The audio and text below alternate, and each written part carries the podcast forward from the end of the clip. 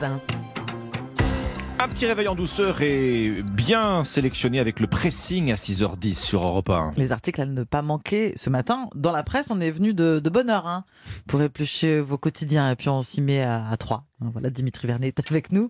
Qu'avez-vous lu ce matin, Dimitri? Bon, même s'il est tôt encore, hein, je vous propose de prendre la direction des fast-foods ce matin qui en 2023 vont passer sur le grill.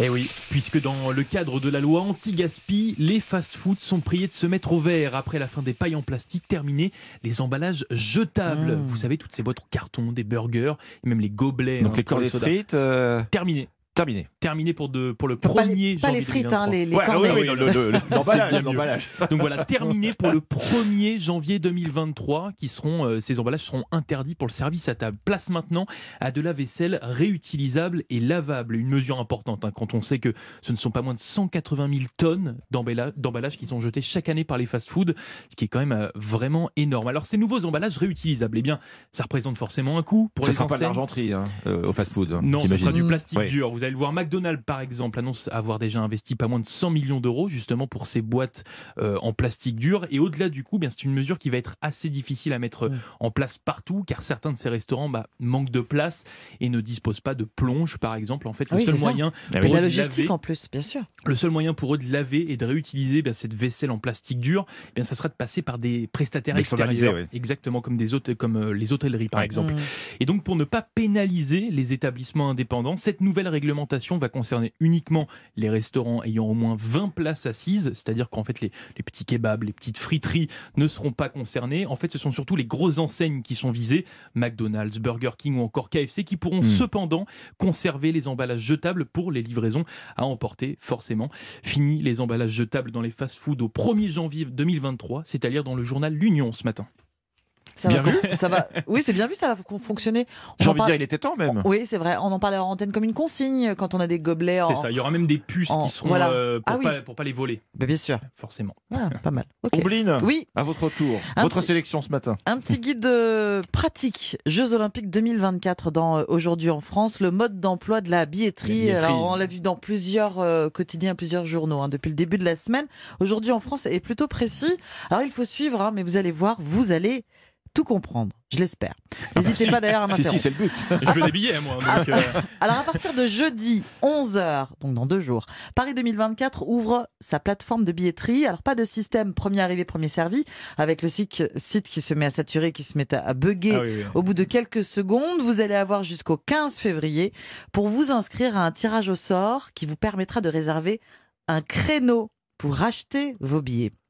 Quand vous allez vous inscrire jeudi, dès jeudi, euh, si vous vous inscrivez jeudi, début décembre ou fin janvier, vous aurez autant de chances de remporter ce créneau. Oui, c'est pas juste le 1er de- décembre finalement, c'est se C'est oui, euh, c'est vraiment, c'est vraiment juste de jeu, ouais, du 1er décembre euh, jusqu'au au 15 février. Donc vous avez le Ah temps, vous pouvez vous temps. inscrire quand vous le souhaitez. Bah, c'est vraiment l'idée de casser premier arrivé, premier servi, en fait, ce tirage au sort. Tout ouais. le monde a autant de chance. Ensuite, du 15 février au 15 mars, il faudra guetter votre boîte mail. Si vous êtes tiré au sort, vous aurez donc ce fameux créneau qui va s'ouvrir et vous serez averti 48 heures avant. Par exemple, le 1er mars, vous serez averti qu'un créneau sera ouvert pour vous le 3 mars et vous Hmm, disposerez de 48 heures pour acheter vos billets en plusieurs fois si vous le souhaitez. Et là, vraiment quand vous voulez. Mhm. Et sachez que vous allez pouvoir faire profiter de ce créneau à vos proches, hein, si, Ah oui, vous, si bien. vous voulez. Oui, bien sûr. Pour ce qui est des billets, lors de cette phase de vente précisément, ils sont vendus par trois. Des packs de trois billets, par, euh, pour trois sessions sportives. Exemple, pour 72 euros, vous aurez un billet natation, un billet athlétisme, un billet basketball. Alors, pas les finales, hein. ça ce sera dans, dans un Ça, deuxième c'est temps. encore une autre histoire. Oui. Exactement. vous pouvez choisir trois sessions dans le même sport si vous, avez en, si vous en avez envie. D'accord. Trois natations, trois baskets. Attention, vous ne pourrez pas acquérir plus de 10 packs, donc pas plus de 30 billets. Oui, Et non. attention encore, si vous prenez 30 billets lors de cette première phase, vous ne pourrez plus en acheter lors de la prochaine phase, celle qui va se dérouler dans le courant du mois de mai et qui sera cette fois dédiée à la vente des tickets à l'unité et Mm. avec toujours ce même système de tirage au sort. Donc on va avoir Donc la plusieurs mesure chances dans les anti, euh, prochains mois. anti-revente, là, j'imagine, pour le coup. Exactement. Billetterie, mode d'emploi dans aujourd'hui en France. Les inscriptions commencent donc jeudi. Jeudi. À vos marques. Voilà. Je prends note. hein, là, je- Exactement. Bon, à vous Dimitri, à vous Euh, Alexandre. ah oui. Bah oui, je voulais vous, je voulais Mais vous c'est- redonner la parole. C'est peut-être la faim qui parle déjà en bleach. Je me demande si vous n'avez pas une petite faim déjà. Toujours. vous, un- À cette un- un- heure-ci un petit creux. Bon, 6h15. 6h15, oui. On dit, on dit que le petit déjeuner, souvent, c'est- le repas le plus important de la journée. Mais le problème, 6h15 ce matin sur Europe 1, la route est longue avant la pause déjeuner de midi.